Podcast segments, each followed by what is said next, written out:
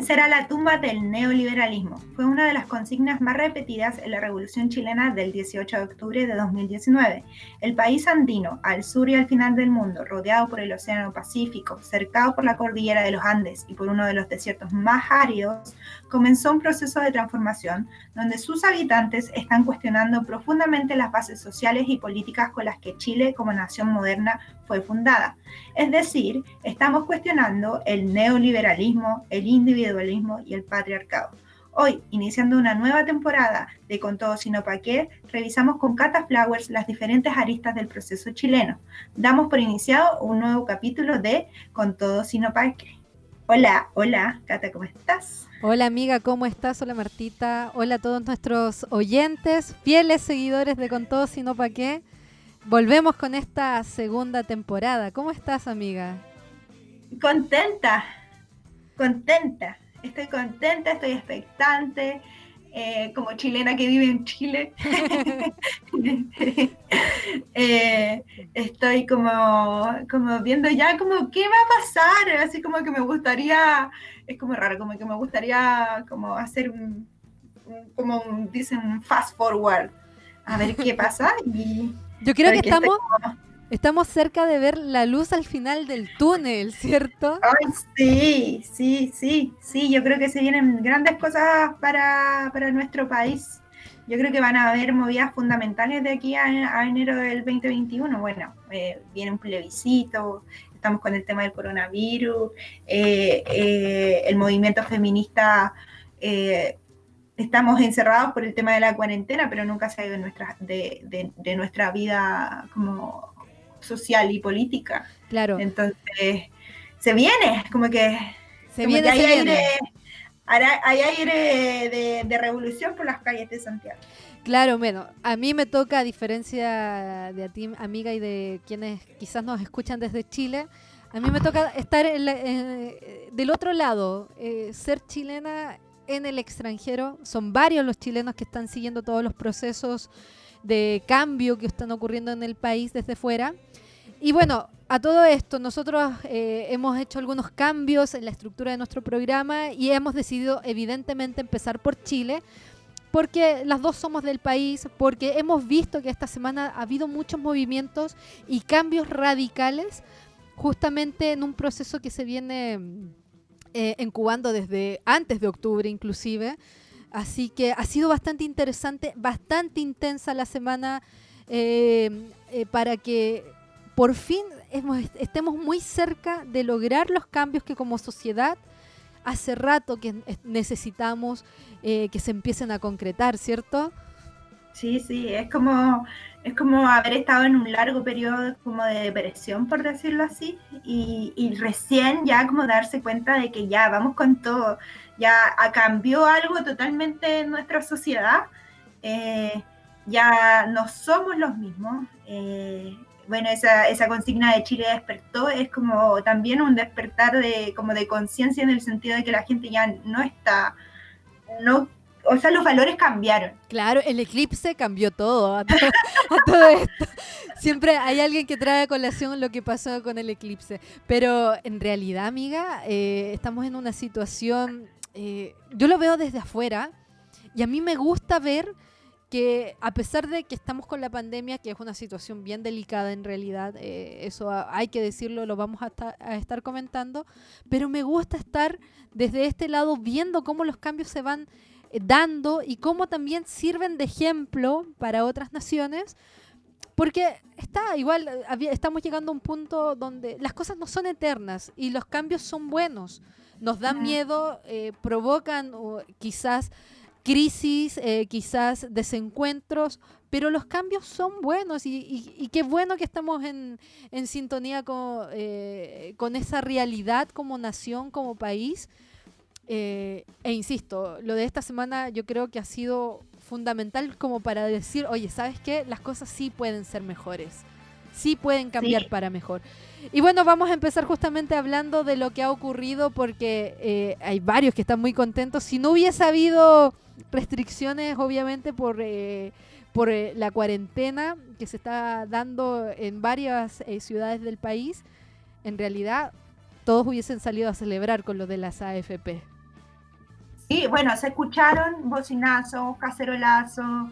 Pues bien increíble que la semana, hace dos semanas, cuando por primera vez se hizo la votación, eh, que pasó por la Cámara de Diputados, eh, como el día anterior hubieron protestas acá en, en, Santiago y me imagino que en todo el país, porque la gente es como una, es una, es como una dialéctica, es como que el Congreso y los políticos están de cara frente a la población, al, al país, al pueblo, es como te estoy mirando, no, fue como una suerte como de rayada de cancha, siento, que eh, yo no sé qué te habrá contado tu familia, pero acá se escucharon así, hubo protestas el día antes de que votara, a la Cámara de Diputados.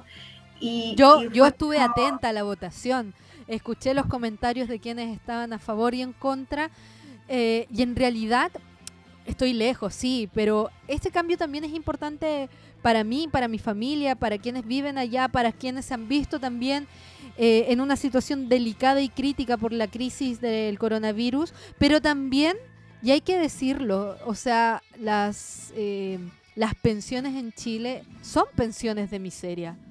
Y hace mucho rato que se estaba pidiendo que se cambiara el modelo. El modelo en estos momentos sumamente cuestionado está abriendo esa posibilidad de que efectivamente hay un cambio radical. ¿A qué tipo de modelo? Es lo que también tenemos que eh, empezar a proponer para entender qué es lo que necesitamos para eh, nuestros jubilados, para las personas de la, de las personas que son pensionistas y que en el fondo hoy, hoy reciben pensiones de miseria. Eh, recuerdo ahí un par de, de parlamentarias de la derecha, de la UDI, que salieron a decir que retirando el 10% iban a recibir menos plata después. O sea, hello, en las pensiones ni siquiera, para algunas, para algunas personas ni siquiera alcanza a ser el sueldo mínimo en Chile. Entonces, hay que... Y hagamos como un alto y expliquémoslo a nuestros auditores de, de otros países. Ah, es que, que que bueno, el sistema de pensiones acá en Chile es un sistema privado en donde uno ahorra individualmente, se, llama sistema de capitalización individual, y uno eh, ahorra un 13% de su, del, sueldo de uno, eh, del salario, y uno lo entrega a una entidad privada que se llama AFP. Eh, y ellos, ¿qué hacen? Toman tu dinero, lo ponen en la bolsa, y te cobran una comisión por, por tener, como por administrar tu dinero. Claro. Pasa, pasa que fue como una promesa, este sistema fue cambiado en la dictadura, eh, se pasó como a un sistema como de un sistema mucho más comunitario, habían diferentes sistemas, no viene al caso explicarlo, pero se cambió a este sistema de AFP. Se obligó a las personas a cambiarse a las AFP. Este, este sistema es un buen dato también, fue creado por el hermano del actual presidente José Piñera. Eh, y bueno, se prometió que nos iban a dar casi el 100% del sueldo, resulta que la gente no recibe ni un 30% del sueldo. Las pensiones acá, la verdad es que son pensiones de miseria. Y en el 2017, eh, como hablamos al principio del programa, eh, el proceso chileno no es de un día para otro y creo que ahora que lo miramos con, otros ojos, porque ya estamos en un punto más culmine, vemos que 2017 se hizo, fue el año de las marchas no más FP.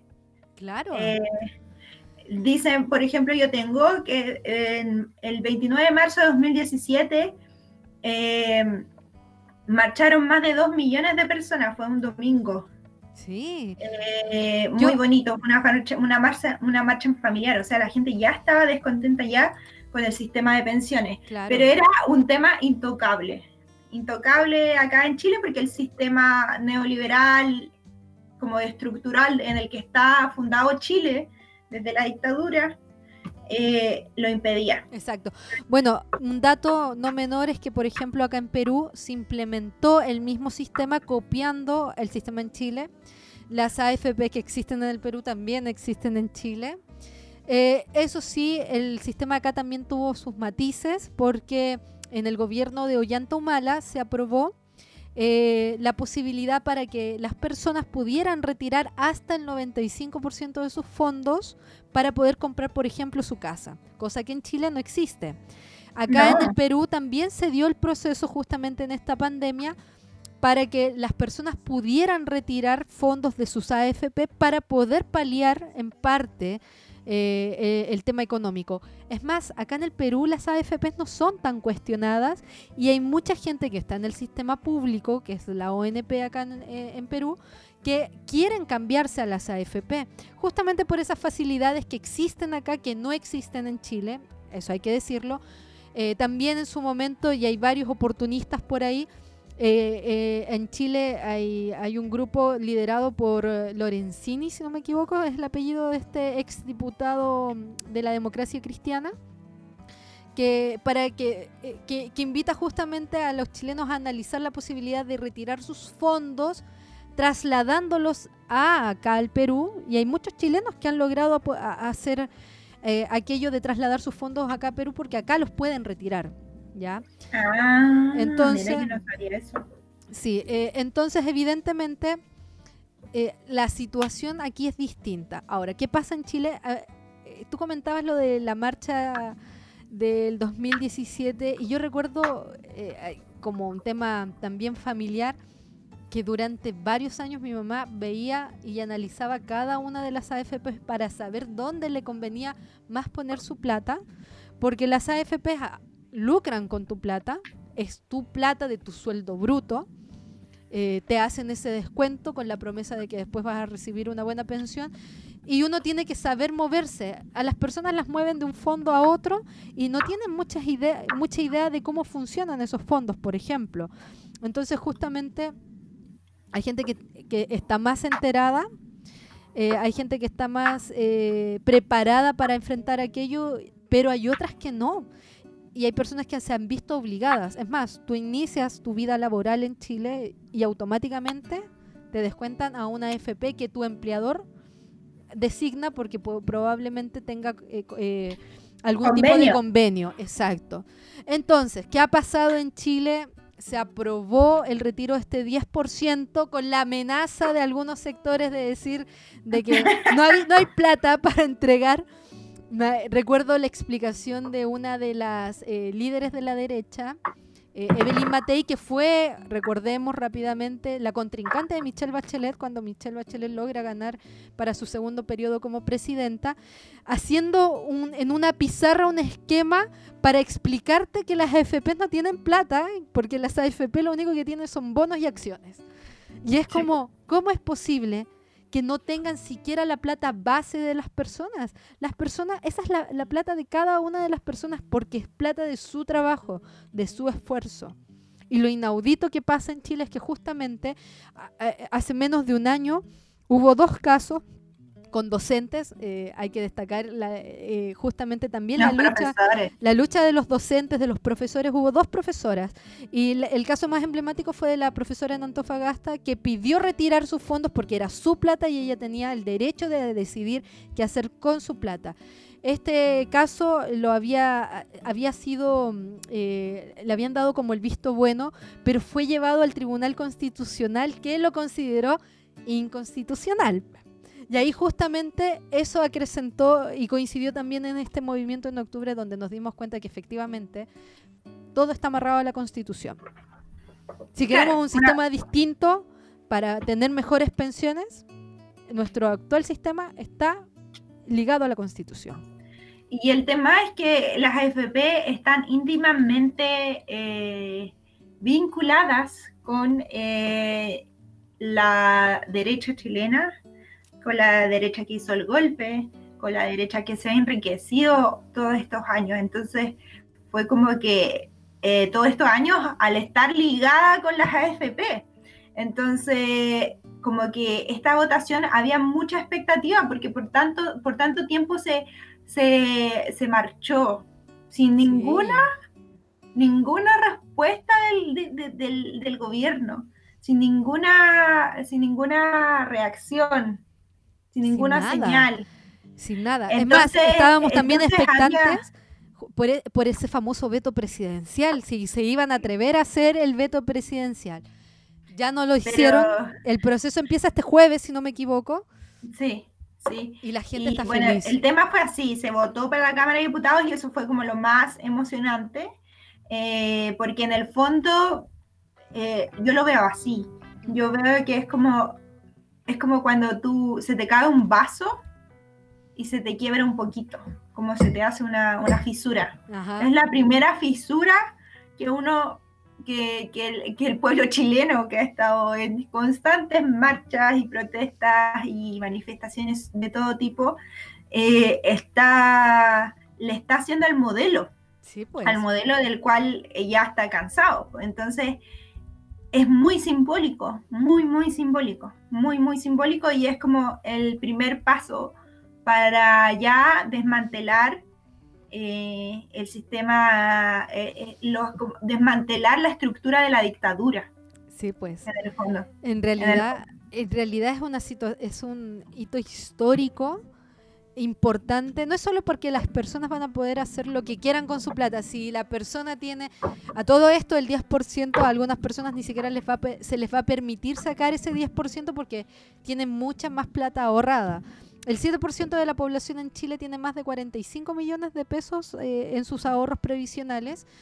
Eh, ahorros que evidentemente haciendo un cálculo de que van a vivir hasta los 110 años, que no son heredables, etcétera, etcétera, em, no van a poder sacar siquiera el 10%, pero van a poder sacar algo y la mayoría de las personas probablemente lo utilice para pagar cuentas, para pagar deudas, para poder emprender negocios, para poder dar el pie de la casa, etcétera. Y eso es importante. Es más, yo considero que esto puede incluso mover y agilizar nuevamente la economía chilena que se ha visto estancada justamente por la pandemia. Y si una persona se quiere comprar un auto, si una persona se quiere gastar en lo que quiera su plata, su plata, y en estos momentos en los que eh, no, no, no, no creo que sea, no es válido cuestionar lo que cada uno quiera hacer con lo suyo.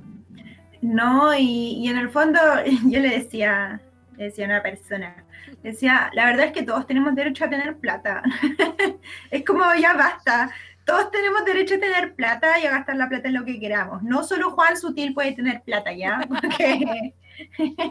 claro, entonces... Es, como, o sea, por favor, déjenos disfrutar algo que sea, como... Claro. Eh, bueno, y en este, hay, hay que decirlo, y en este proceso lo, lo más destacable, eh, ya veíamos desde octubre que habían ciertos políticos de la derecha principalmente, porque en realidad los cambios que se están pidiendo en Chile, eh, los cambios sociales, la manifestación social, están siendo muy apoyadas por los sectores de izquierda, los sectores progresistas, la, la centroizquierda, partidos como el, eh, el, Partido Socialista, el Partido Comunista, la democracia cristiana, etcétera, etcétera. Y lo más destacable es que han habido personajes de la derecha chilena, eh, tanto, eh, o sea, de em, la derecha chilena es son los partidos de gobierno, es la alianza actual del oficialismo. Y, y lo más destacable fue justamente de que hubo votos cruciales que vinieron de la derecha. Y, está bien, mira, podemos hacer los análisis que tú quieras con respecto a, por qué una persona puede cambiar de idea, pero en realidad esto también es una estrategia política. La gente lo estaba pidiendo, la gente estaba eh, muy eh, fervorosa y muy deseosa de que este cambio y que esta aprobación se diera. Estar en contra de esa aprobación podía significar para algunos la muerte política. Entonces, evidentemente, se, eh, hay que destacar que, algunos tienen una visión distinta, son mucho más eh, inteligentes políticamente, estratégicamente, y han decidido cambiar su voto. Y uno de ellos es un personaje eh, muy, muy interesante para, para los extranjeros.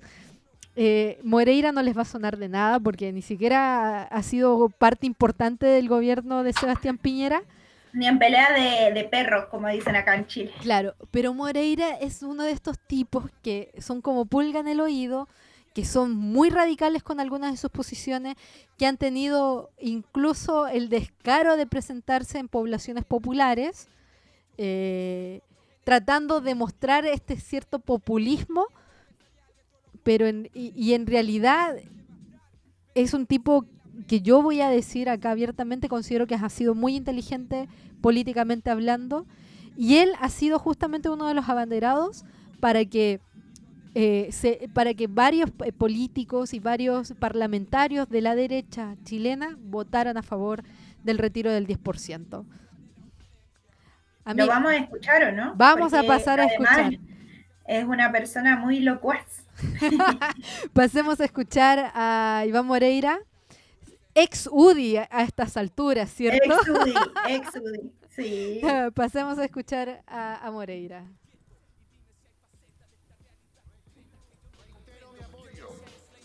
Reitero mi apoyo a este proyecto como lo he hecho siempre, dando la cara, dando la cara en momentos difíciles.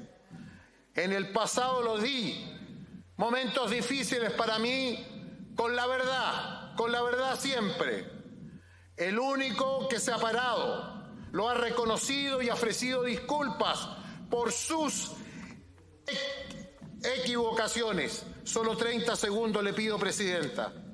Hoy mismo, este, el que habla, el peor de todos, el mismo que ha reconocido ser un duro, el mismo que ha aprendido de sus errores, el mismo que ha preferido escuchar a la gente, que a una planilla con fríos números, ese mismo da la cara y dice con el corazón, voto a favor de este proyecto con un voto humanitario, voto solidario y pido humildemente al presidente Piñera, al amigo a quien conozco hace más de 25 años, a ese amigo, a ese presidente que ha apoyado en las buenas y en las malas, le pido no vete este proyecto.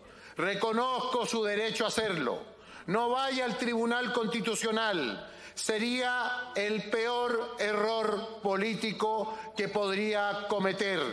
Y lo más triste, un golpe bajo a los que sufren. Bueno, ahí estaban las palabras de Iván Moreira. En realidad, la última parte es lo trascendental, porque ahí justamente dice, claro, em, eh, esto podría ser un error político, le dice a Sebastián Piñera, y efectivamente. O sea, si, hablamos fríamente de, lo, de las estrategias políticas de un sector o de otro, evidentemente haber votado en contra o haber hecho el veto presidencial a este proyecto, que era muy voceado en las calles, era una condena a muerte en la política. Así no, era acabarse su propia tumba. Y probablemente, y probablemente en la situación en la que se encuentra Chile hoy, hubiese sido casi un grito de guerra. Un grito de guerra, o sea, yo creo que eh, de hecho, bueno, yo te les conté al principio del programa, la gente rayó la cancha el día antes de la votación, hubieron protestas en Santiago. O sea, la, calle dijo, te estamos mirando. Y yo creo que a eso reaccionó rápidamente Moreira, porque es, un, político hábil, un, un, conservador que se transformó, que es evangélico. Sí que, se convirtió al cristianismo y bueno, siempre ha sido como del ala más conservador y ahora está dándole la cara a estas ideas como, como más eh, en contra del modelo en el fondo. Claro, al lado de la gente, ¿viste? Al lado del pueblo. pueblo. de cara al pueblo me encantó el peor de todos. Pero bueno, en realidad. En las, clases de, en las clases de yoga siempre soy la peor de todas, así que me Te sientes identificada, ¿viste? Me siento identificada con él, sí. Bueno, en realidad eh, eh, esto también va a tener. Eh, la próxima discusión es justamente a qué modelos nos vamos a cambiar. qué modelo se tiene que implementar para que las pensiones sean justas para las personas, porque no puede ser, y esto lo digo también como una opinión personal, no puede ser que una persona jubile años de servicio profesional, inclusive en, algunos casos, pero ni siquiera, da igual, profesionales, técnicos, eh, cualquier tipo de servicio, cualquier tipo de, de, oficio, de profesión que haya ejercido una persona durante años, para que reciba una pensión que ni siquiera le permite, por ejemplo, acceder a una casa propia, es tiempo de cambiarlo. Es tiempo de que, de que de verdad haya cambios eh, importantes. Las personas no pueden sufrir miserias con la salud, no se puede seguir sufriendo miserias con la educación y no se puede seguir sufriendo, sufriendo miserias con las pensiones. Sí, sí, hay que dignificar, eh, eh, hay que dignificar a la gente que, que, en el fondo, como dices tú, entregó un servicio al país.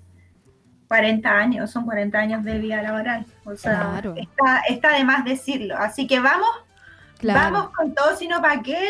Aquí los que quieran gastar su plata en trago, bienvenido sea. Bienvenido sea, porque además, bueno, ese era el dato de que un estudio de un banco Em, dijo que en verdad la economía, gracias a este 10%, no iba a caer un 7, sino un 4%. Son tres puntos. Es tres puntos, efectivamente. Ojalá que las personas puedan aprovechar, que puedan acceder a sus casas, que puedan comprar los implementos que necesiten para trabajar, por ejemplo, si se quieren comprar un auto, si quieren iniciar su emprendimiento, todo es válido.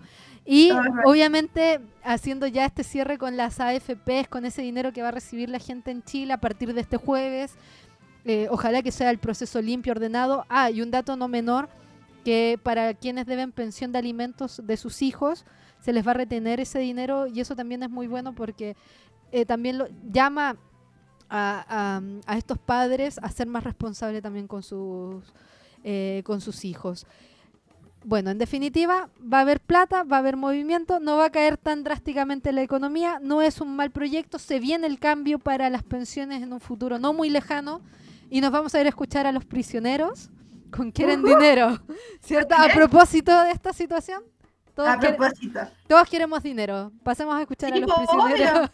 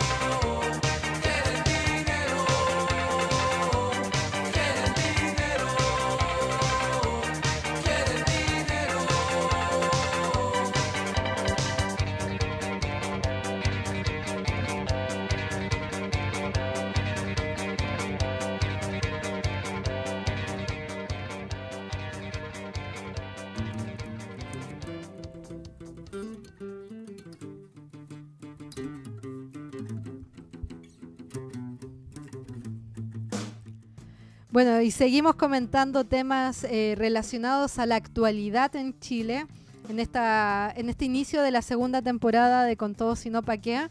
Hablábamos recién de las AFP, pero ahora nos vamos a un tema eh, muy delicado, eh, muy sensible, pero que finalmente, luego de una semana de intensas manifestaciones, eh, varias manifestaciones vía redes sociales, también manifestaciones en la calle, se logró eh, un poco de justicia, podríamos decir. Eh, estamos hablando del caso de Antonia Barra, una chica que se suicidó y que denunció, que no, ni siquiera alcanzó a denunciar ella abuso sexual por parte de Martín Pradenas, que ha sido un sujeto bastante controversial en las últimas semanas. Eh, la decisión en la primera instancia fue de que iba a tener arresto en su casa, domiciliario, pero finalmente se decidió que tenía que pasar en la prisión preventiva. Bueno, las manifestaciones fueron bastante fuertes en Chile eh, y es un tema de que, que, no, que nos tiene que volver a llamar a una reflexión porque la violencia contra las mujeres sigue siendo pan de cada día. No solo en Chile, sí. en todas partes. En todos lados, en todos lados. De, hecho, bueno, el tema de, de, la violencia del patriarcado eh, nos pega a todas de, diferentes de diferentes maneras. Y el caso de Antonia Barras, creo que es muy impactante ver cómo la vida de una chica de 21 años, 21 años, Cata, era muy, muy, muy, muy, muy, joven. Eh, fue interrumpida su vida, o sea, su, su, ciclo vital eh, fue interrumpido por este, por este episodio que nunca debió haber ocurrido y que en el fondo eh, siguen ocurriendo una y otra vez, porque no es la primera persona o mujer que decide, decide interrumpir su vida por haber pasado por un episodio tan violento y tan traumático. Y, como que caló hondo eh, en este nuevo Chile, en este, o este Chile que, que viene, que viene naciendo porque eh, de acá, eh, en el fondo, en el fondo como que no podemos seguir tolerando que nuestras vidas eh, eh, sean, sean como marcadas por la violencia patriarcal. Claro, Entonces, porque acá, acá el tema también, y creo que es lo... Lo dejen pasar, como que en el fondo eh, la, canción, la, canción, de la tesis cuando dice el patriarcado es un juez que nos juzga por nacer, eso es muy verdad, la vida de la mujer en todos lados es juzgada de todas las maneras. Eh, es más, eh, vamos a pasar a escuchar, eh, para poder seguir comentando, las declaraciones del papá de Antonia por, a propósito de unos comentarios que hicieron unos periodistas en, un canal de televisión en Chile. Porque, ¿cuál es el problema? Que se sigue justificando la violencia con respecto a cómo son las mujeres. Si una mujer se emborracha, casi como que es justificado que la hayan violado. Si una mujer decide salir de noche, si una mujer decide ponerse una falda, si una mujer decide tener grupos de amigos hombres y, un sinfín de etcétera, cuando en realidad no, las víctimas no son las culpables.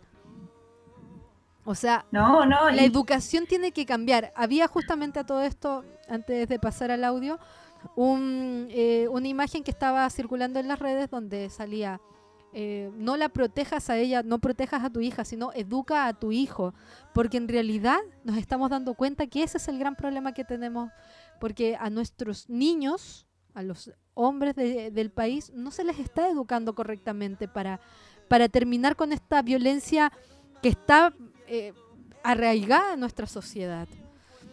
Amiga, mira, vamos, vamos a pasar a, pasar a escuchar justamente al papá de Antonia Barra.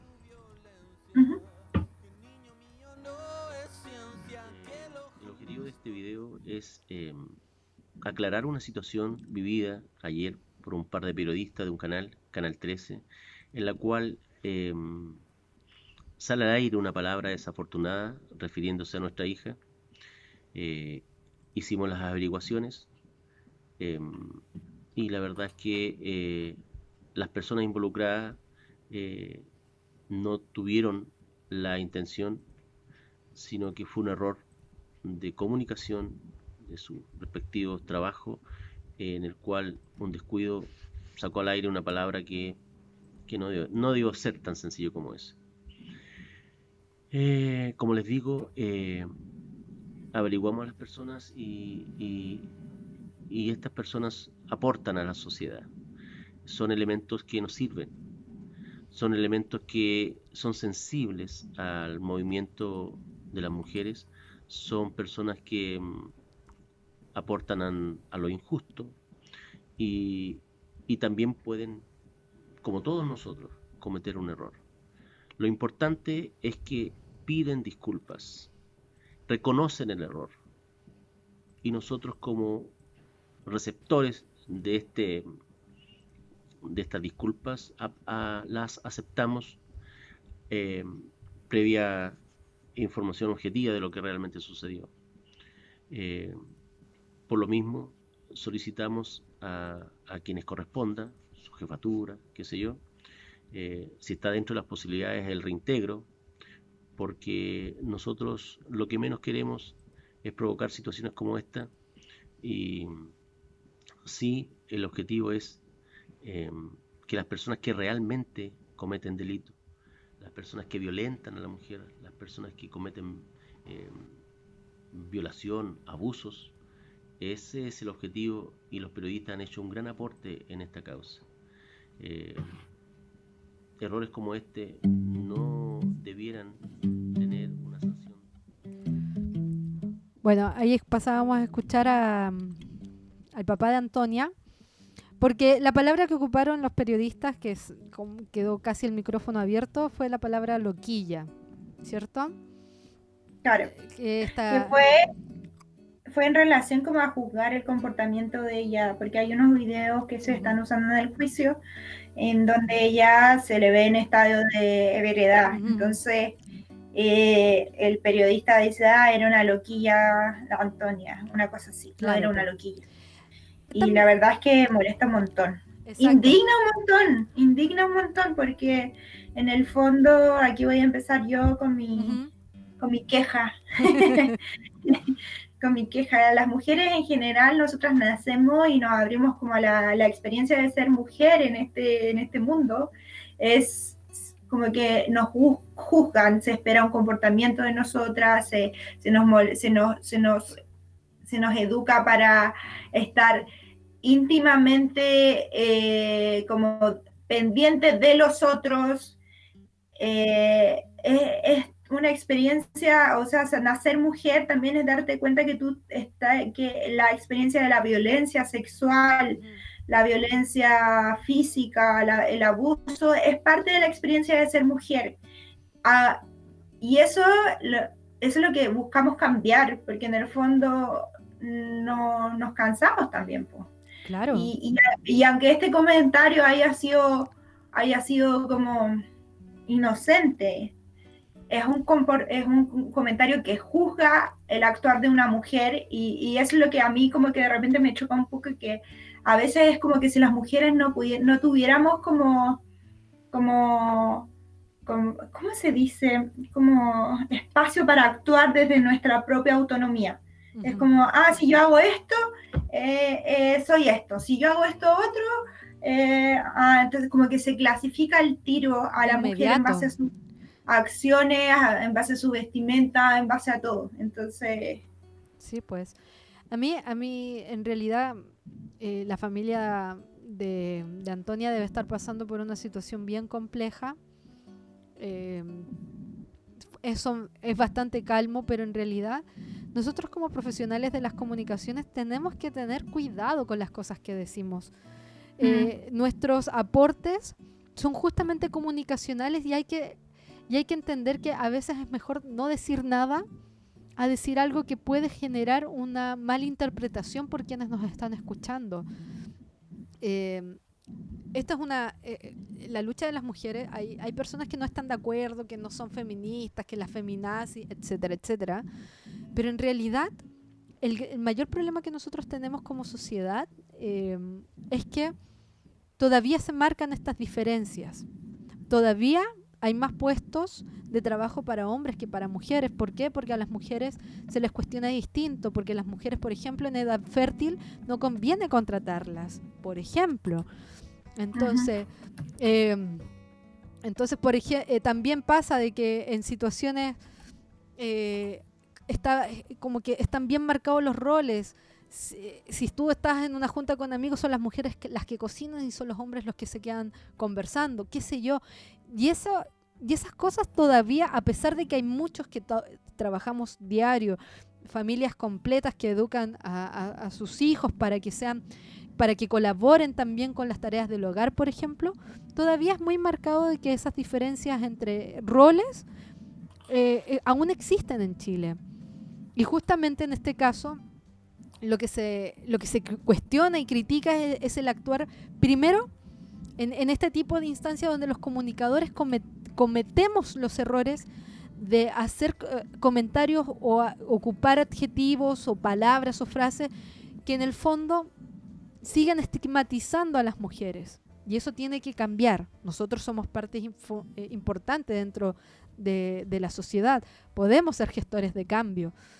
Y segundo, eh, lo que también indigna es la situación con los jueces cuando hay imágenes que son elocuentes, hay imágenes, pasa, y esto es entendible, podemos, eh, es como muy, eh, muy difícil y complicado entrar a cuestionar, por ejemplo, esta figura que dice que tú eres inocente hasta que se demuestre lo contrario, ¿cierto? Todas las personas son inocentes hasta que se demuestre lo contrario. Pero hay casos donde hay cosas que son evidentes.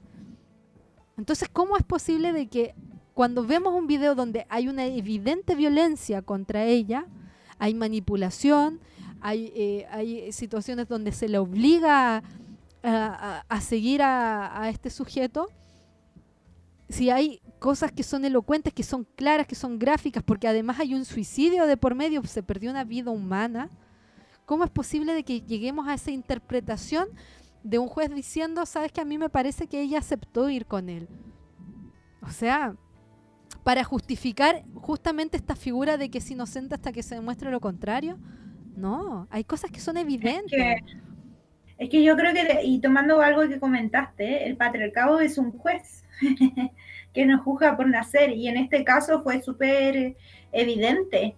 Eh, evidente porque el, el juez claramente no era una persona que, estaba cuestionando también su, su, propia, su propio lugar, desde dónde estaba, porque, porque el video habla por sí solo.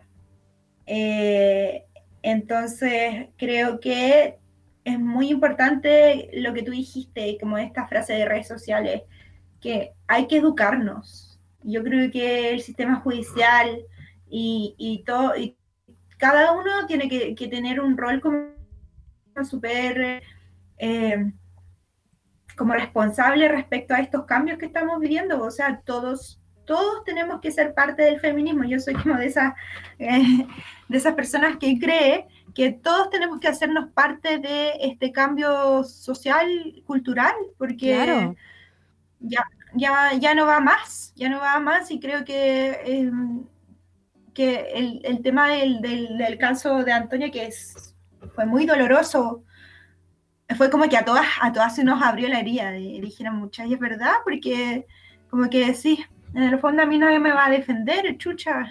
Claro, ¿qué sacas tú? ¿Qué sacas tú con denunciar si en el fondo no te van a escuchar? Si en el fondo van a decir que tú estabas justificando todo eso, si van a decir que estabas borracha, si van a decir que fue tú, tú la que decidió ir de noche a carretear. No. Claro, y la mujer otra vez la culpable de, las cosas que le pasan. Claro, es como ya Pasaba, mira. Eh, estamos, hasta la coronilla del. Yo siempre he dicho esto. Yo siempre he hecho este comentario porque cuando llegaron las novelas turcas a Chile, que se convirtieron en todo un fenómeno, la novela de Fatma Gul a mí me pareció una novela muy educativa. ¿Por qué? La mejor novela del mundo. ¿Por qué? Porque además trataba una situación extrema, porque era una violación conjunta, y muchos dijeron, no, eso no pasa acá, no, eso aquí no se va a dar. y estamos empezando a revelar y se están empezando a revelar y a denunciar situaciones que son muy similares a las que vivió en esta historia ficticia una mujer que no que fue obligada por su familia, que, que vivía en otra cultura, etcétera, etcétera, para poder decir que eso pasaba allá en Turquía y que no pasaba acá en Chile, cuando en realidad acá en Chile también pasan estas aberraciones. Sí, porque, totalmente. Porque Está el caso de la parvularia. Claro, o sea, y todos los días tenemos nuevos casos, porque además este sujeto Martín Pradenas no solamente es con Antonia Barra, sino salieron eh, seis denuncias más, dos de violación creo y, cuatro de abuso. Entonces, o sea, por favor, em, creo que somos em, que, que somos una sociedad irresponsable en este punto, porque cuando tenemos que actuar. Esto no se trata de, eh, porque hay personas que piensan que se les van a dar derechos exclusivos y qué sé yo. No, esto no se, no se trata de eso, se trata simplemente de que haya igualdad de condiciones a la hora de recibir justicia, por ejemplo. Que, que exista una real igualdad significa que vamos a, a, ser todos juzgados de la misma forma y que vamos a tener todas las mismas oportunidades. Entonces, cuando a las mujeres se les juzga de manera distinta, ya no estamos hablando de igualdad de condiciones. No, no. Oye, solo una cosita, quería nombrar el caso y, el nombre de Gabriela Marín, que es ella la persona que, que, fue víctima de una violación por parte de tres sujetos en la comuna de San Bernardo en 2012 y ella también se suicidó, o sea, estamos hablando, me, me, gustaría, me, quería nombrarla para honrar también como su memoria, porque como que no me gusta hablar de personas que han sido víctimas sin, sin nombrarlas. Eso quería decir. Para que, eh, para que asumamos también nuestra responsabilidad como sociedad.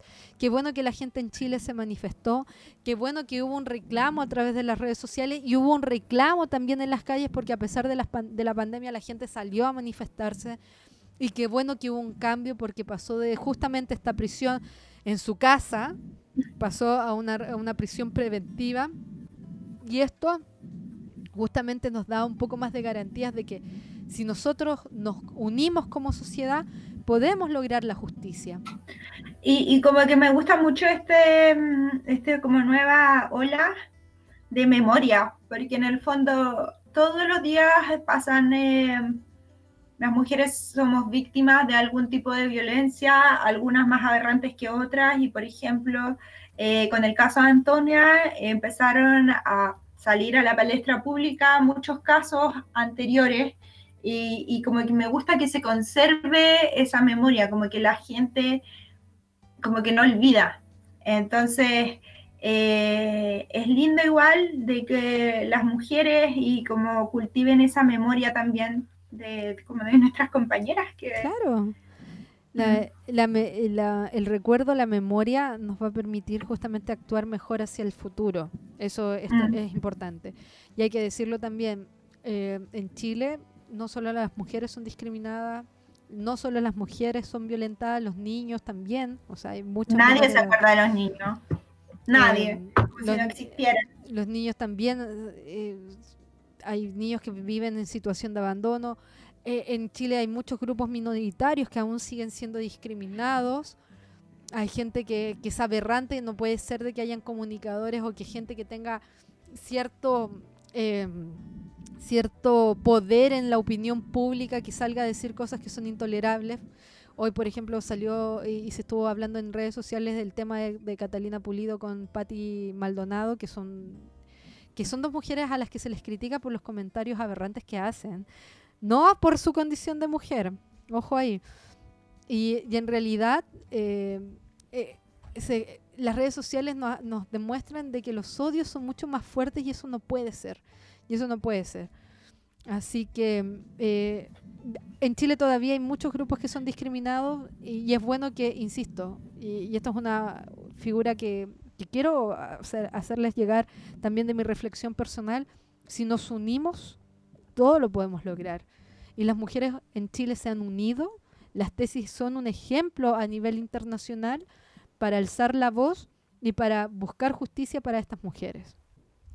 Sí, sí, así que mm, esto solo comienza. Yo recuerdo que la marcha del 8M acá en Santiago fue hermosa, fue como el último evento que tuvimos antes de que llegara el coronavirus a, nuestro país. Sí, pues. En realidad fue muy hermosa la marcha allá en Santiago. No se podía caminar, no se podía caminar. No se podía Solo mujeres. Eh, bueno, vamos. Eh, creo que obviamente los temas relacionados a, la violencia contra la mujer son todavía muy amplios. Ojalá que en algún momento no tengamos que hablar de lo mal que se están haciendo las cosas con respecto a la igualdad. Y ojalá que en un futuro no muy lejano podamos hablar justamente de cosas buenas, positivas relacionadas em, a nuestra convivencia social. Vamos a cerrar esta, e, esta parte, este tema. Eh, ojalá que siga, se siga denunciando quienes, que las mujeres que sean víctimas de violencia, que denuncien. Y ojalá que las instancias judiciales, eh, las entidades pertinentes puedan hacer oídos para escuchar estas denuncias y tomar las decisiones que correspondan. Nos vamos a escuchar a Anita Tillú. Eh, Martita eligió esta canción. Y es una canción que a mí me llamó la atención porque eh, no es una canción de los últimos años, es una canción 2005, 2015, perdón, Anita Tijoux y el antipatriarca. Pasemos a escuchar esta canción.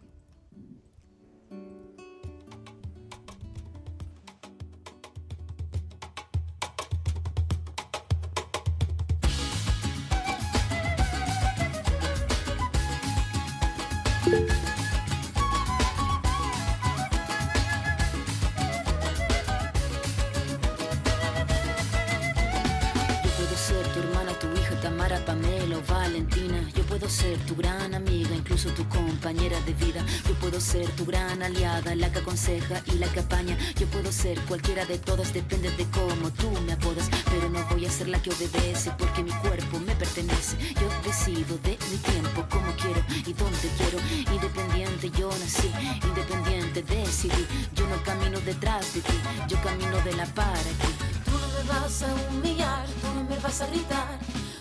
Vas a someter, tú no me vas a golpear, tú no me vas a denigrar, tú no me vas a obligar, tú no me vas a silenciar, tú no me vas a callar. No sumisa ni obediente, mujer fuerte, insurgente, independiente y valiente, romper la cadena de lo indiferente, no pasiva ni oprimida, mujer linda que das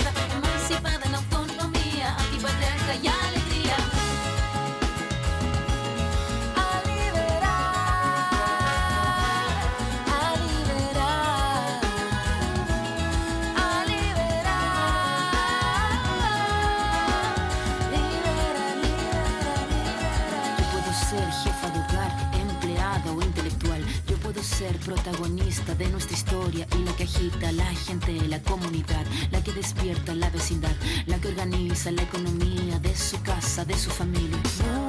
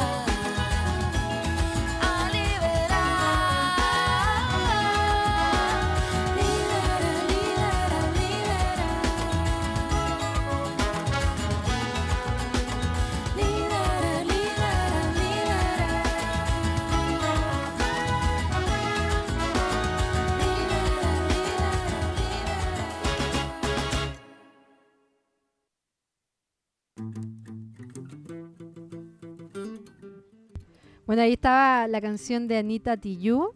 eh, que también la tenemos de fondo, ¿cierto? claro, que, que, quede bien claro que es nuestra artista favorita, ¿cierto? Es que todo el mundo, cuando pasó lo de Chile, todo el mundo decía, nadie lo vio venir, nadie lo vio venir. Bueno, Anita Tijoux publicó este disco en 2015 y ella sí lo vio venir.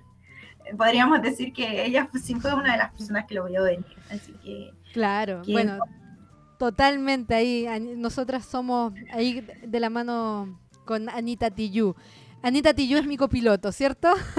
Cierto, cierto, no, es seca, admiro mucho. Me encanta su música, me encanta sus letras, eh, es, muy buena, es muy buena. Claro, artista internacional reconocida, Así que oh, es un orgullo que sea justamente eh, una banderada de Chile en el exterior. Así que felicitaciones también para Anita Tillo.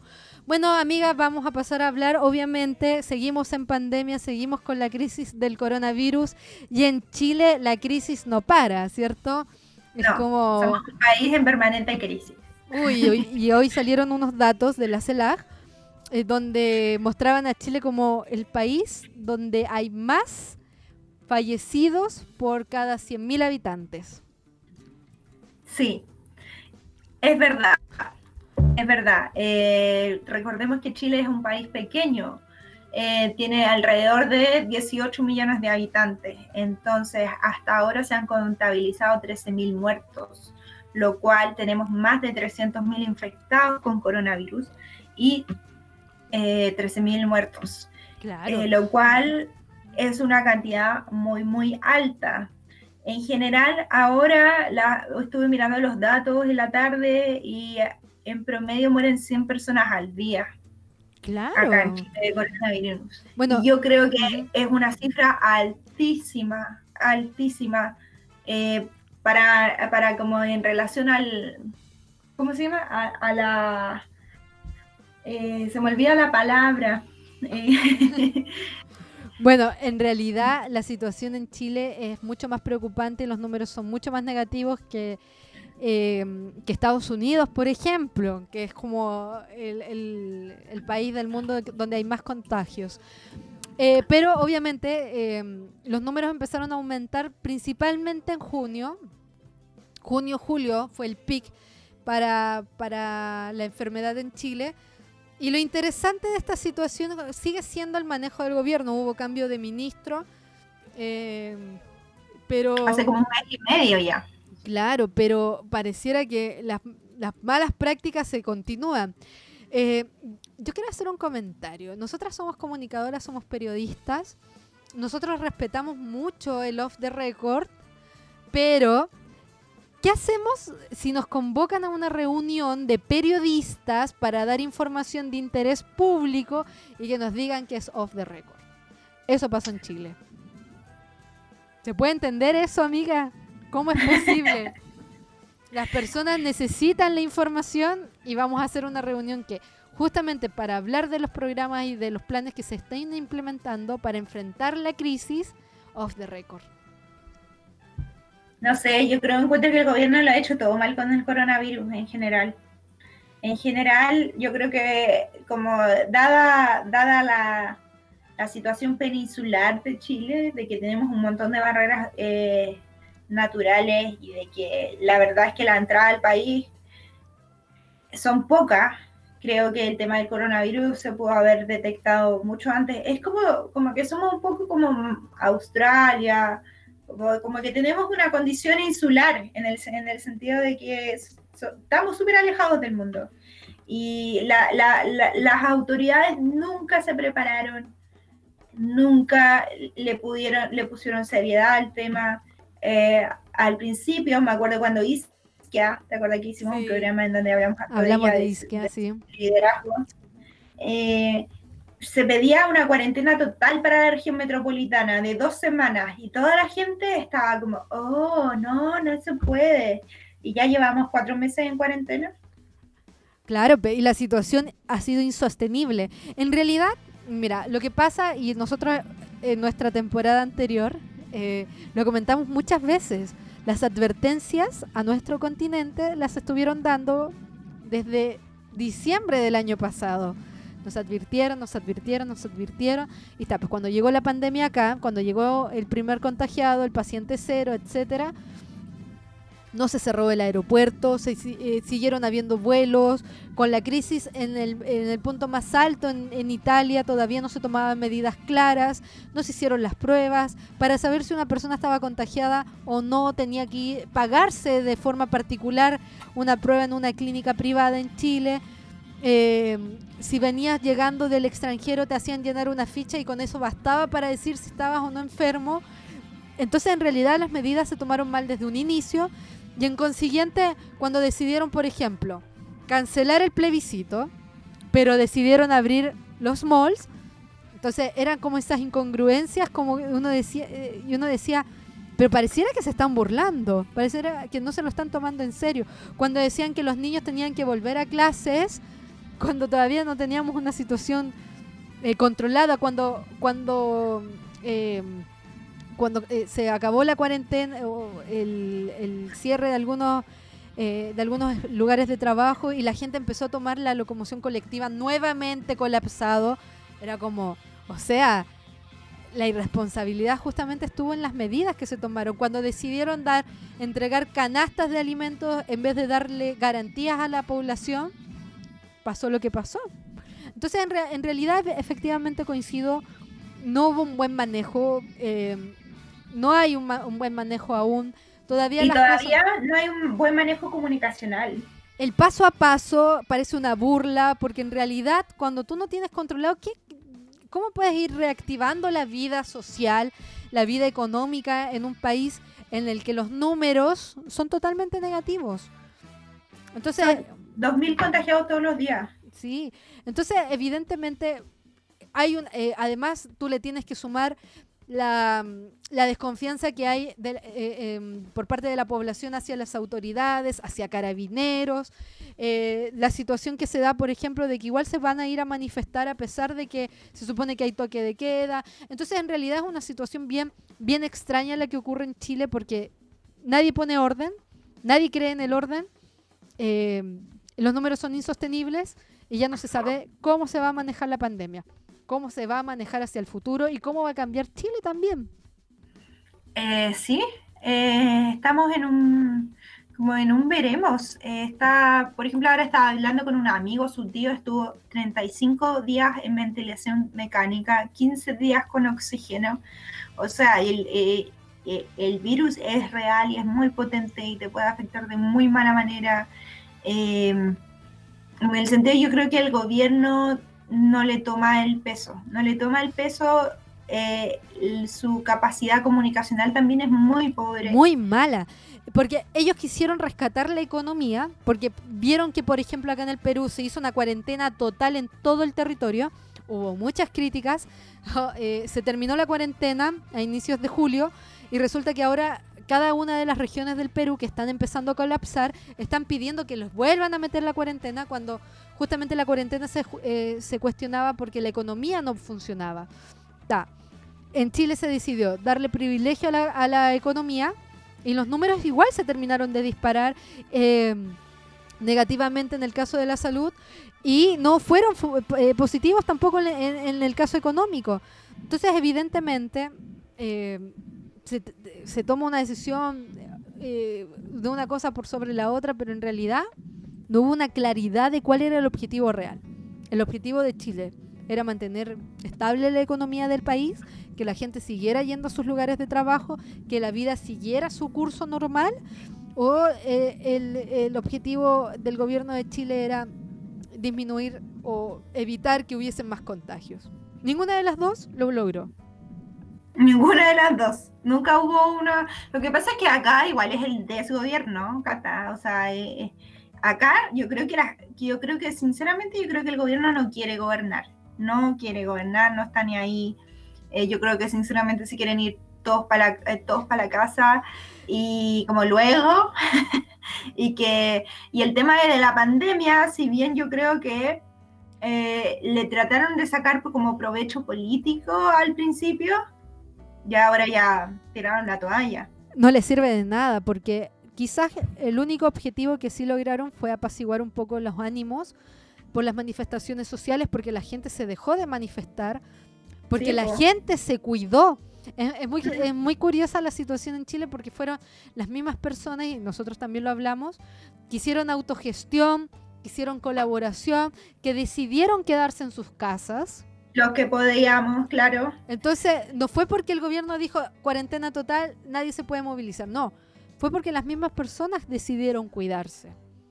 Mm. Porque en realidad, porque en realidad en una situación distinta los números hubiesen disparado. Nuestros sistemas de salud no estaban preparados. Yo siempre digo que este país funciona porque la gente quiere que funcione. No porque, porque la gente, eh, eh, la gente le encanta levantarse y irse a su trabajo. Tenemos como un ánimo bien, bien eh, disciplinado nosotros los chilenos, así como trabajólicos somos. Sí, sí, ese como de qué no importa quién gobierne, yo mañana tengo que ir a trabajar igual es como una frase muy típica acá, eh, que en el fondo quiere decir que este, este país funciona y a mí me gusta mucho eso porque este país funciona solamente por la voluntad y que la gente quiere que funcione. Claro. si la gente, mira, estoy segura que aquellas personas que han salido a trabajar simplemente lo hacen porque tienen que salir a trabajar porque si no, no comen. Porque yo estoy segura que esa gente se quiere cuidar, se quiere cuidar. Lo que pasa es que no tiene otra posibilidad porque el gobierno no ha dado ayudas monetarias, bueno, ahora lo del 10%, pero no fue por el gobierno.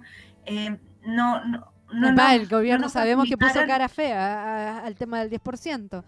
Entonces, sí, es más, amiga, yo creo que eh, sí creo que la voluntad del chileno es bastante fuerte. Eh, y estamos preparados para enfrentar quizás la crisis, pero necesitamos también tener un Estado más presente. Eh, Totalmente. Los cambios, bueno, ya sabemos que los cambios que se necesitan en Chile son en base a cambiar la constitución que, rige en el país. Eh, lo único que está, yo me imagino que la mayoría estamos expectantes, perdón, con respecto al plebiscito. No queremos que nos vuelvan a correr el, plebiscito. Y, y, ese va a ser también un golpe muy fuerte para el gobierno porque, insisto, yo creo que quizás lo único que ellos querían lograr era apaciguar un poco los ánimos por la revolución, digo, por, la, por las manifestaciones, pero en realidad solo están aletargando su propia sentencia. Porque al gobierno de Piñera más respuestas ya no, ya no está dando, la gente ya no cree en ellos y, eh, y el poco periodo de, tiempo regular que le queda quizás lo va a perder antes inclusive, porque ya es una situación sumamente insostenible. Em, son preocupantes las cifras en Chile y ya no sabe quién va a tomar una decisión en realidad.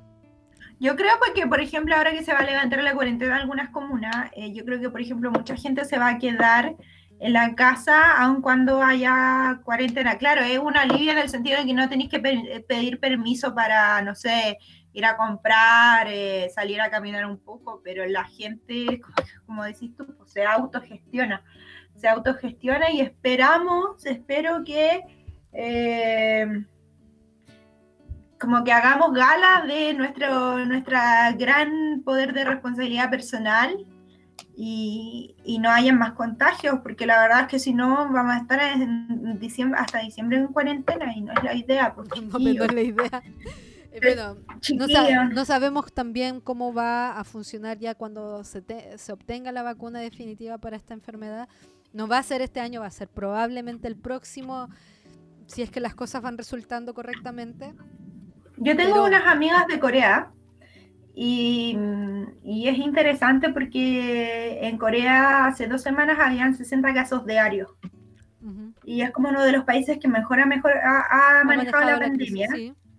Y me dice ella que, por ejemplo, un día cuando nos juntamos a conversar, ella lo hace todo con mascarilla. Fue hasta el, hasta el cine con mascarilla. ¿Cachai? Se lavan las manos, me dijo así como, bueno, y fuimos a comer también. Obviamente ya no se comparten nada del plato.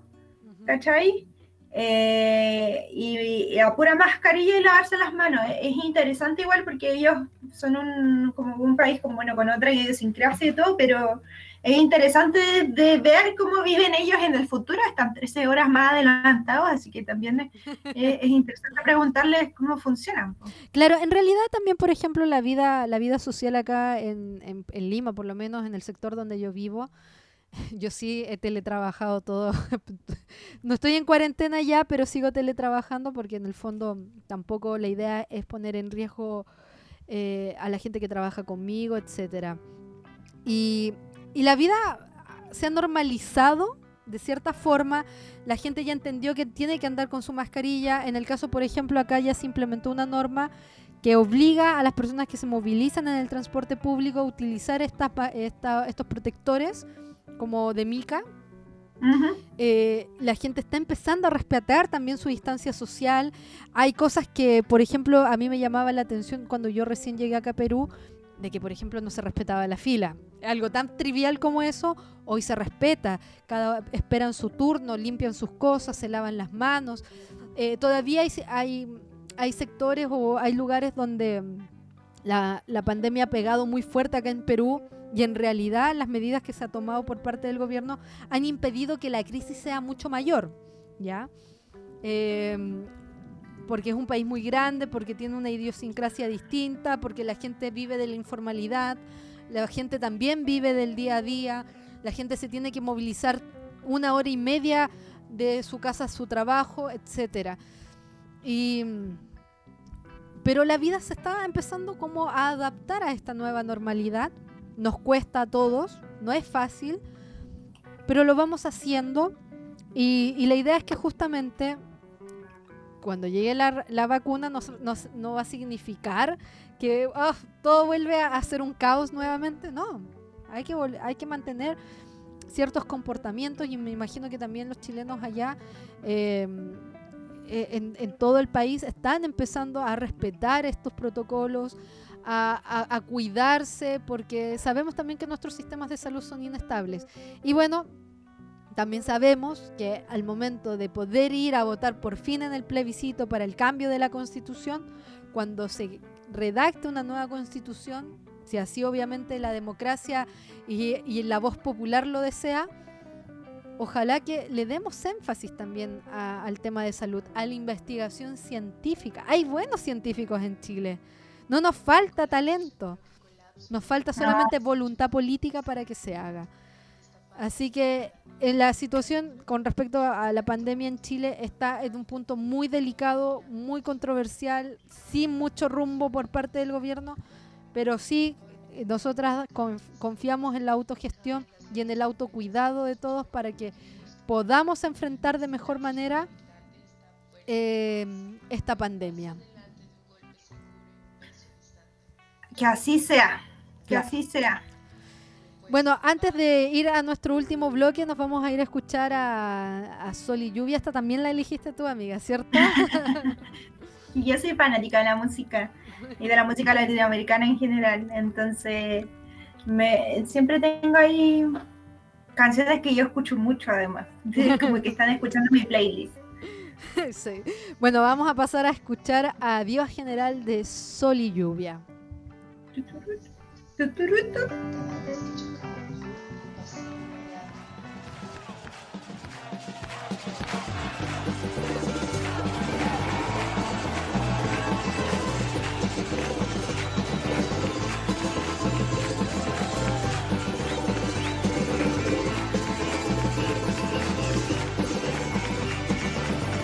puedo creer una cosa que veo. Por calles de Santiago veo. Yo puedo creer la cosa que veo. Por las calles de Santiago veo. Adiós carnaval, adiós general, adiós carnaval, adiós general.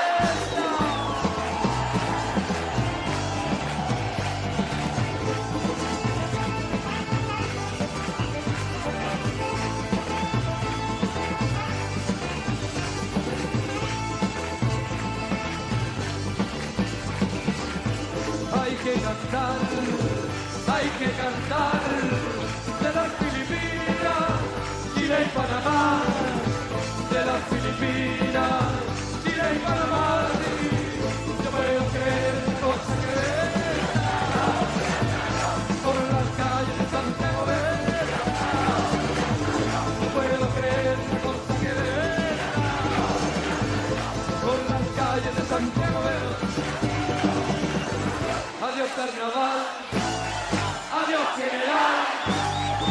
adiós carnaval, adiós general.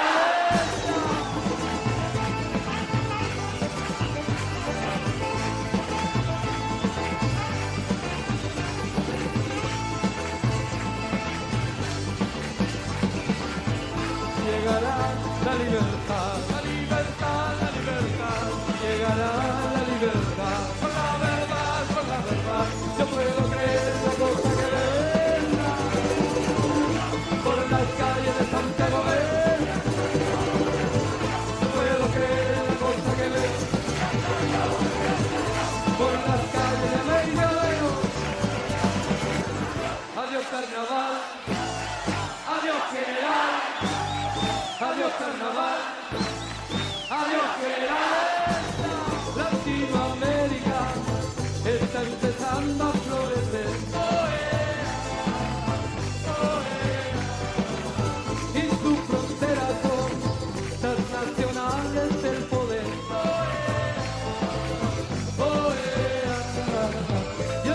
pasa y organizarse es un placer. Latinoamérica es un potente corazón. Latinoamérica está empezando a florecer. Bueno, ahí estábamos con eh, nuestro, nuestro espacio musical, ¿cierto? Tipo, ahora vamos a poner canciones. Claro. Bueno, comentarles a nuestros auditores que en esta segunda temporada nos vamos a ir enfocando en algunas situaciones de actualidad de cada uno de los países que conforman nuestro hermoso continente latinoamericano. Eh, hoy empezábamos con Chile. Estos fueron los tres temas más candentes de la semana eh, en el país, eh, como le dicen en- acá en el Perú, le dicen el país de la estrella solitaria. Tan poéticos, me encanta. Claro, probablemente vamos a ir definiendo algunas situaciones, pero también puede ser de que la próxima semana ya eh, podamos hablar de, de la situación actual que vive acá en el Perú. Hay temas muy, muy interesantes eh, que se están viviendo a nivel local. Y bueno, ya para cerrar nuestro primer capítulo de esta segunda temporada, vamos a tener nuestro espacio de, de Latinoamérica, Latinoamérica es un pueblo al sur de Estados Unidos. Eso, eso. Ya, miren, es una nueva sección en donde vamos a comentar brevemente, brevemente perdón, algunos kawines. Kawin es una palabra eh, que viene del, del mapudungun y que, y que significa como dimes y diretes. Chisme. Claro, Chismes referente a, obviamente, eh, la, como la, la, la injerencia extranjera en nuestros países, ¿verdad? Entonces va a ser una sección en donde yo, vamos a comentar brevemente, porque tenemos que terminar algún día el, el programa, eh, de, que, de lo que pasó. Bueno, Cata, ¿queréis saber cuál fue el último Kawin? ¿cuál fue el último Kawin aquí en nuestro continente patio trasero de Estados Unidos? Ya, tú sabes quién es Elon Musk, ¿verdad? ¿Sí me suena? Ya, Elon Musk es como un multimillonario eh, que, eh, que está, que mandó un, un cohete al espacio, es dueño de la fábrica más grande de autos eléctricos. Eh, ¿Qué pasó?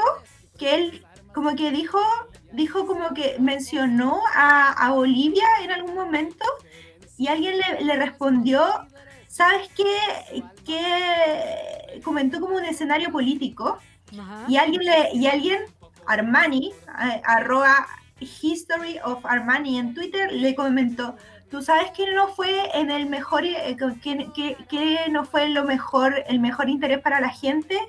El gobierno de Estados Unidos organizando un golpe de Estado en contra de Evo Morales para que tú pudieras obtener el litio ahí. Oh, Bueno, oh, espérate. Y Elon, Elon Musk respondió y dijo, vamos a hacer golpes de Estado do- donde quiera, donde, donde queramos, como deal with it, así como, como, como, no sé, como... A ¿cómo ver, nos sorpre- nos sorprende esta, esta situación de, de grupos de poder que están fuera de nuestro continente, que hacen y deshacen política y económicamente. Bueno, lo de Evo Morales, eh, para hacer un comentario también, eh, al final eh, salieron los informes diciendo de que no hubo fraude electoral y que la situación en Bolivia, eh, que ahora está con una fanática religiosa, evidentemente ha sido para satisfacer a ciertos grupos de poder dentro del país y ahora también podemos pensar con justa razón fuera del país. Recordemos que eh, Bolivia eh, decidió la nacionalización del litio justamente cuando empezaron a salir estas informaciones con respecto a que este iba a ser la energía del futuro. El litio se utiliza en las baterías, por ejemplo, la energía que, que utilizan algunas, eh, al- algunas maquinarias dependen de este mineral que se encuentra abundante en nuestra cordillera. Y a diferencia de lo que ha pasado en otros países del continente, en Bolivia se decidió nacionalizar esta, esta materia que justamente es la energía del futuro. ¿Es extraña esta situación? No. Extraño. O sea, no, no, para nada. O sea, eh, eh, es como parte de la historia del continente. Bueno, y para finalizar, este, este Kawin, como lo hemos llamado, dice Evo Morales a través de su Twitter eh, respondió o hizo eco de esta polémica y dijo, Elon Musk, dueño de la fábrica más grande de autos eléctricos, dice sobre el golpe de Estado en Bolivia. Nosotros golpearemos a quien queramos. Otra prueba más de que el golpe fue por el litio boliviano y dos masacres como salto. Defenderemos siempre nuestros recursos. Es interesante igual como recalcar que Evo Morales eh, ha sido uno de los, de, los, de los presidentes más exitosos de Bolivia. Claro, teniendo el apoyo popular justamente de los sectores que no se sentían representados en un país multicultural. Em, la figura de Evo Morales evidentemente ha sido muy importante en el país, con una evidente tendencia más hacia la izquierda. Em, permitió también ese reconocimiento internacional hacia los pueblos originarios de Bolivia. Bueno, la situación en Bolivia también hoy es caótica, preocupante, no se sabe qué es lo que va a pasar. Eh, la presidenta interina, porque sigue siendo presi- presidenta interina, está contagiada de coronavirus, ¿cierto? ¿Verdad? ¿Verdad? Y yo no le creo a ese test de, de Bolsonaro, ese Bolsonaro que dijo que era negativo. No, no, no hay que creer, no hay que creer. Bueno, esa fue nuestra sección. Latinoamérica es un pueblo hasta- al sur de Estados Unidos. Y ya nosotras estamos llegando al final de nuestro programa, de nuestro primer capítulo de esta segunda temporada en, nuestra, en esta nueva dinámica. Si tienen algún comentario, si quieren que hablemos de algún tema en específico, nos pueden escribir a través de nuestras redes sociales, ¿cierto, amiga? Sí, eh, que es eh, arroba MBAR15 en Twitter y arroba cataflowers. Y próximamente vamos a tener un Twitter, ¿verdad? ¿Es Twitter o Instagram? Yo ¿Qué- creo que yo creo que pueden ser las dos. ¿Las dos? Ya, las Sí. dos. Bueno, Recuerden ya. que nos pueden escuchar a través de varias plataformas de podcast. La principal obviamente es la de Spotify. Nos encuentran como con todo, sino pa' qué. Eh, ya nos vamos a estar reencontrando en un próximo capítulo.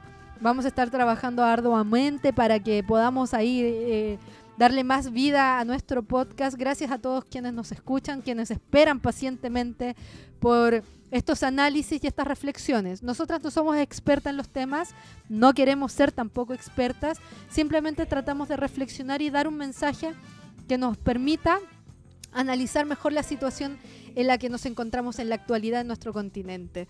Así que tenemos que ir con todo. Si no, ¿para qué? Así es.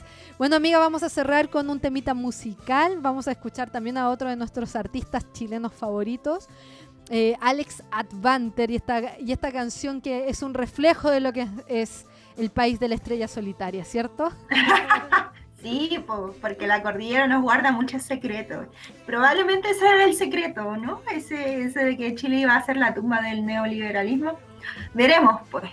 Veremos, Veremos. todavía quedan muchos meses por cocinar. Así que nos reencontramos. Un saludo a todos. Chau, chau. Chau, un abrazo.